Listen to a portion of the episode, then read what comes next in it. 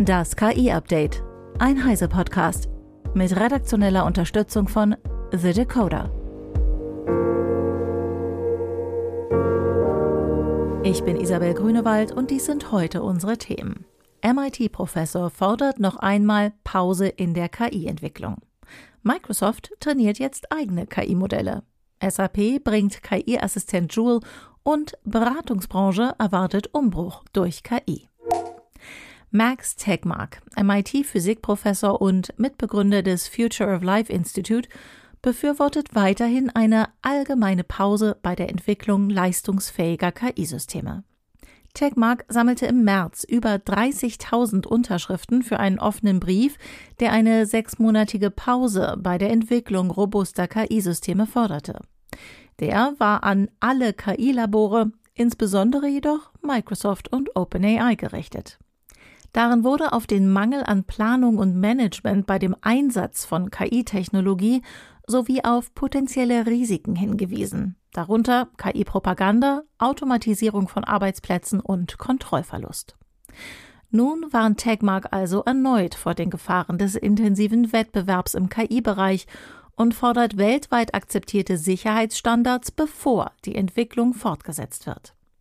Der MIT-Professor vergleicht die Verbreitung der KI-Modelle mit der Veröffentlichung von Bauplänen für biologische Waffen und fordert eine strenge Kontrolle. Trotz prominenter Unterstützung, etwa durch Apple-Mitgründer Steve Wozniak, hat der Brief im März nämlich bislang nicht zu flächendeckenden, ernsthaften Pausenplänen geführt. Benjamin Danneberg von The Decoder erklärt. Der Brandbrief hatte natürlich nie eine Chance auf Erfolg in der eigentlichen Sache, Dazu war die Verbreitung bereits zu weit fortgeschritten und der Hype um die Vorteile, zumindest in der Tech- und Medienwelt, schon viel zu groß. Auch wenn die Politik beispielsweise durch den EU AI Act bei diesem Thema teilweise schneller reagiert hatte als bei früheren technologischen Entwicklungen mit Disruptionspotenzial, war ein weltweites Moratorium für KI-Entwicklung zu keinem Zeitpunkt realistisch. Allein schon der Wirtschaftskrieg zwischen den USA und China erlaubt es den Amerikanern kaum, ihren Vorsprung in dieser neuen Technologie freiwillig aufzugeben und den Chinesen, die sich ganz sicher nicht an einer Aussetzung der KI-Forschung beteiligen würden, die Zeit zum Aufholen zu geben. Trotzdem hat der Brief auch was Gutes gehabt, denn die potenziellen Risiken der KI-Technologie und die Notwendigkeit einer wie auch immer gearteten Kontrolle sind dadurch in einer gewissen öffentlichen Breite angekommen. Ob das jetzt abseits des Diskurses auch praktisch etwas bewirkt, ist allerdings völlig offen.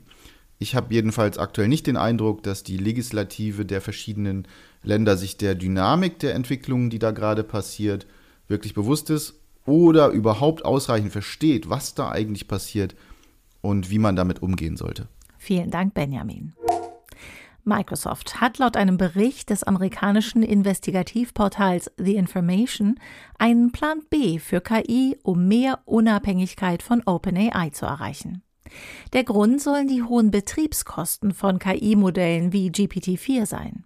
Demnach setzen Forschungsteams bei Microsoft unter Leitung von Peter Lee auf eigene, kleinere und kostengünstigere Dialog-KI-Systeme, die allerdings auch weniger leistungsfähig sind als GPT-4. Ein Großteil der 2000 Nvidia-Grafikkarten, die den KI-Forschenden bei Microsoft zur Verfügung stehen, sollen für die Weiterentwicklung dieser effizienteren Modelle eingesetzt werden.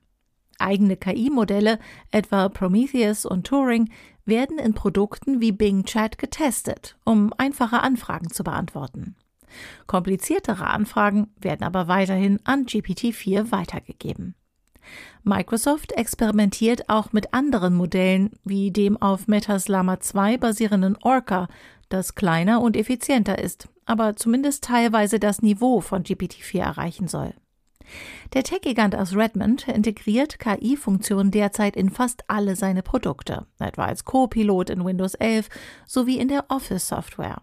Bei hunderten Millionen Nutzern entstehen allerdings auch hohe Betriebskosten, denn gute KI ist aufgrund der hohen Trainings- und Rechenkosten teuer.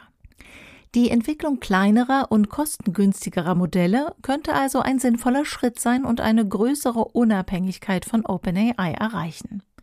Allerdings hält Microsoft gleichzeitig 49 Prozent an OpenAI.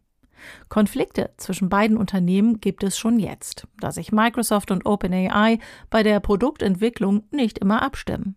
Das zeigt sich in Produkten wie ChatGPT Enterprise und Bing Chat Enterprise, die direkt um die gleiche Zielgruppe buhlen.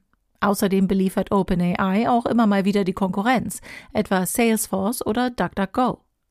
Für Microsoft wird der Spagat zwischen Qualität und Kosten eine knifflige Strategiefrage. Konkurrenten wie Google und Amazon stehen allerdings auch vor ähnlichen Herausforderungen.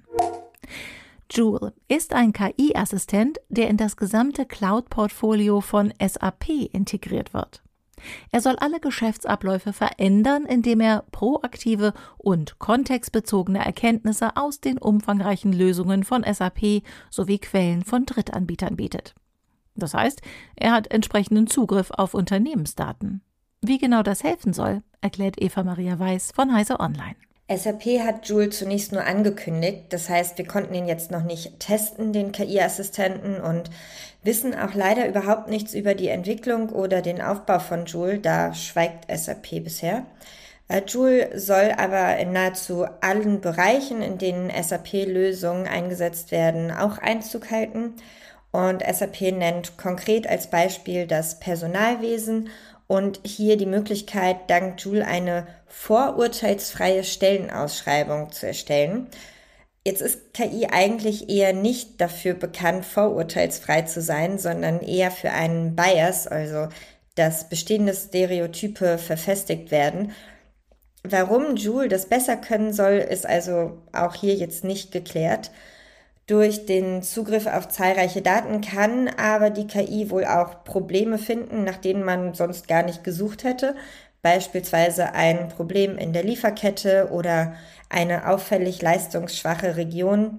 Wie das in der Praxis dann sein wird, müssen wir einfach nochmal abwarten. Dankeschön, Eva. Eine aktuelle Studie zeigt, dass in der Beratungsbranche all jene Berater, die KI-Modelle wie GPT-4 nutzen, bessere Ergebnisse erzielen als Kollegen, die keine KI verwenden. Die Studie wurde von der Boston Consulting Group, der Harvard Business School, dem MIT Sloan, der Warwick Business School und der Wharton School durchgeführt.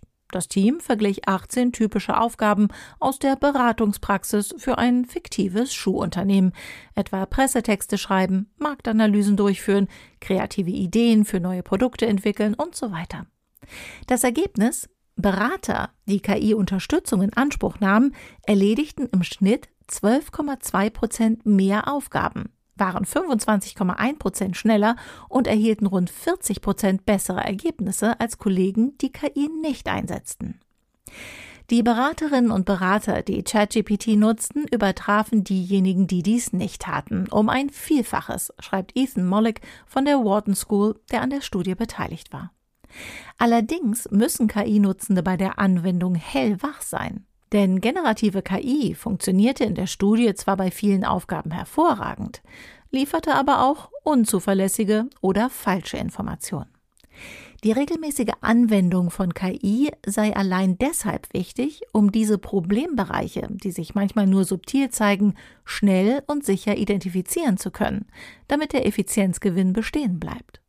Insgesamt sei es den meisten Beraterinnen und Beratern gelungen, souverän im Grenzbereich zu navigieren und die positiven Aspekte der KI für ihre Arbeit zu nutzen, ohne sich von den negativen Auswirkungen beeinträchtigen zu lassen.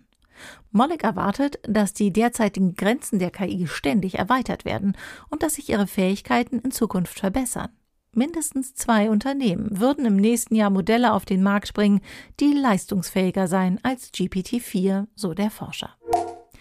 Die Autorengewerkschaft Writers Guild of America, kurz WGA, will ihren Streik beenden. Ihr Vorstand hat einer vorläufigen Einigung mit der Filmindustrie zugestimmt, deren Details nun auch öffentlich sind.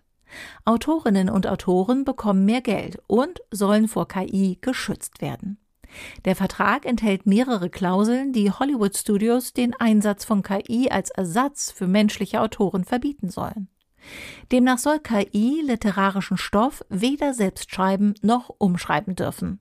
Von KI geschriebener Stoff darf zudem nicht als Quellmaterial für Film- oder Serienproduktionen verwendet werden, heißt es in einer von der WGA veröffentlichten Zusammenfassung des ausgehandelten Vertrags.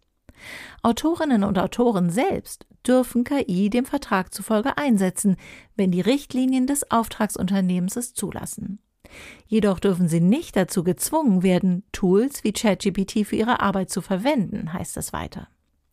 Überwunden ist die Zeit der Streiks in der US-Filmbranche damit aber noch nicht. Auch die Schauspielerinnen und Schauspieler der Organisation SAG-AFTRA haben ihre Arbeit niedergelegt. Zuletzt stimmten ihre Mitglieder dafür ab, ihren Streik auch auf die Videospielbranche zu erweitern. Bis der Streik der Schauspieler und Synchronsprecherinnen nicht ebenfalls beigelegt ist, bleibt die Hollywood-Maschine weitgehend gelähmt. Das war das KI-Update von Heise Online vom 27. September 2023. Eine neue Folge gibt es jeden Werktag ab 15 Uhr.